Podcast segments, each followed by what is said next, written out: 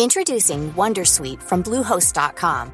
Website creation is hard, but now with Bluehost, you can answer a few simple questions about your business and get a unique WordPress website or store right away. From there, you can customize your design, colors, and content. And Bluehost automatically helps you get found in search engines like Google and Bing. From step-by-step guidance to suggested plugins, Bluehost makes WordPress wonderful for everyone. Go to bluehost.com/wondersuite.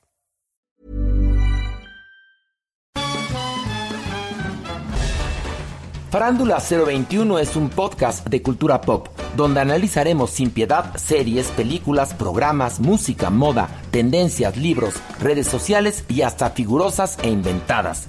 Cada jueves un nuevo episodio, con Horacio Villalobos, Pilar Bolívar, Mauricio Valle, Maniwis, La Supermana, Alejandro Broff, Jeremy Cruz y Mario Lafontaine.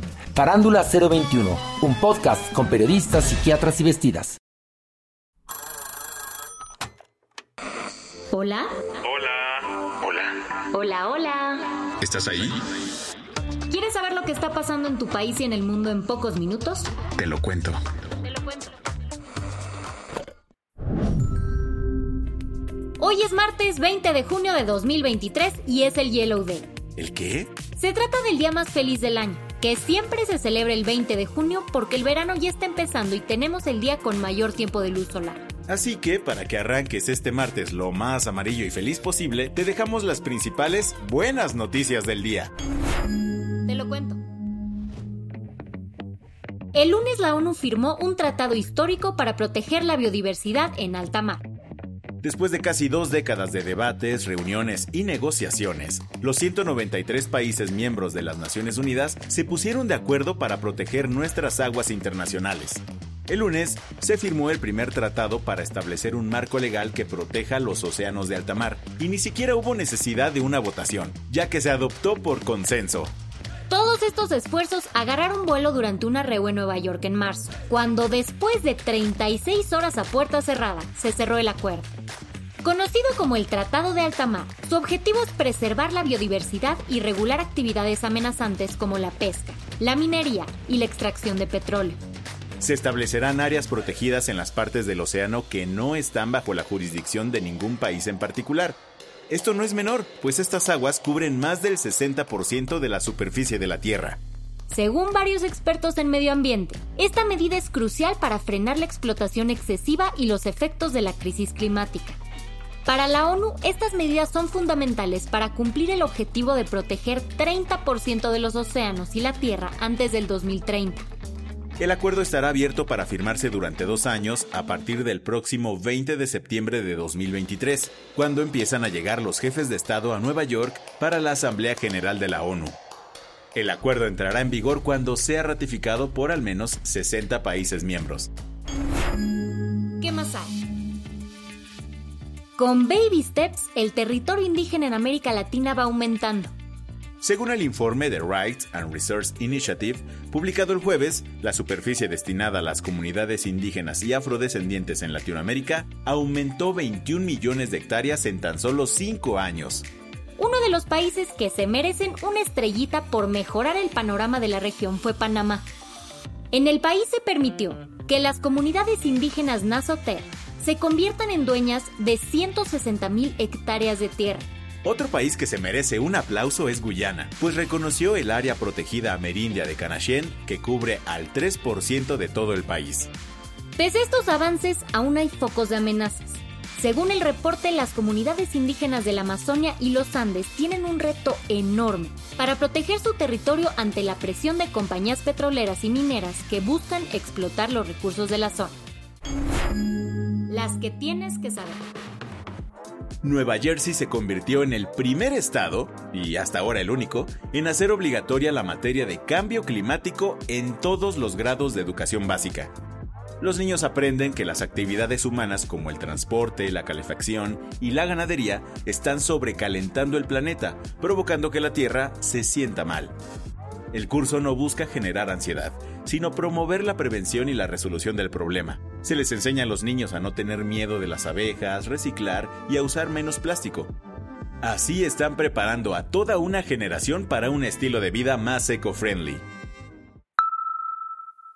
En México, el acceso a Internet creció un montón este año. Según la encuesta nacional sobre disponibilidad y uso de tecnologías de la información en los hogares, en 2022, el 78.6% de la población mayor a 6 años contó con acceso a Internet. Estamos hablando de un aumento de 3 puntos porcentuales en comparación al año anterior. Los estados con mayor porcentaje de digitalización son Baja California, Ciudad de México y Aguascalientes, con más del 85%. La argentina Martina Roca perdió a su papá cuando tenía tan solo 7 años. Ahora que es adolescente, abrió una organización que regala pelucas a personas con problemas de salud, las cuales crea en la fábrica que instaló en su ciudad natal, Ushuaia. Se trata de Dar Más Pelucas Solidarias, que distribuye cabello en ciudades de Tierra del Fuego y la Patagonia. Este granito de arena está construyendo una playa en el país, pues en Argentina ya se presentaron algunos proyectos de ley para que las pelucas oncológicas sean incorporadas a las prestaciones básicas del programa médico obligatorio. Y en deportes las buenas noticias no son la excepción. Todo porque México anda viviendo una racha implacable, al menos en la bici el equipo nacional de ciclismo arrasó en el Campeonato Panamericano en San Juan, Argentina, con 14 medallas, 6 oros, 3 platas y 5 bronces. Tras 5 días de competencia, el team femenil compuesto por Daniela Gagiola, Julie Verdugo y Jessica Salazar quedó en segundo lugar del medallero, solo detrás de Canadá. En los hombres, Juan Carlos Ruiz rompió récords en la prueba Madison de 20 kilómetros al hacer 59 segundos y 765 milésimas. La del vaso medio lleno. Tennessee estableció un programa para combatir la pérdida de aprendizaje durante el verano. ¿En qué consiste? Entregará libros sorpresa a casi 250 mil niños. La Fundación de Alfabetización Temprana del Gobernador expandió su programa Biblioteca en Casa para los estudiantes de primer, segundo y tercer grado inscritos en escuelas públicas. En colaboración con Scholastic Publishing, se entregaron 1.200.000 libros infantiles de manera gratuita. La idea es que los niños no dejen de leer y aprender durante el verano, todo mientras se divierten en las vacaciones. Con esto cerramos las noticias más importantes del día. Yo soy Andrea Mijares. Y yo soy Baltasar Tercero. Gracias por acompañarnos hoy en Te lo cuento. Nos escuchamos mañana con tu nuevo shot de noticias. Chao.